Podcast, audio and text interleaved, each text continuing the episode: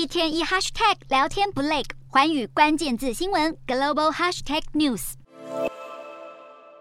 临时搭建的救护帐篷，地面上躺着受伤的民众，就这样当街挂起了点滴。印尼的西爪哇省在二十一号下午发生规模五点六、震源深度只有十公里的极浅层强震，震央位在西爪哇的西安约镇，连七十五公里外的首都雅加达都能感觉到强烈摇晃。根据印尼气象局资讯，地震过后的两小时内出现了二十五波余震，而且地震发生在人口稠密区，当地很多房屋还结构简陋，所以不少都被震垮成了瓦砾堆，包括学校、医院和公共设施在内，有超过两千栋建筑受损。西安约镇的医院因为地震停电了几小时，很多伤患被迫在医院的停车场接受看护，或是也在医院外就地展开紧急治疗。镇上的医师协会动员所有两百位医师投入救护工作，西爪哇省的医师协会也调度了救灾小组，为灾区提供帐篷跟药品等等物资。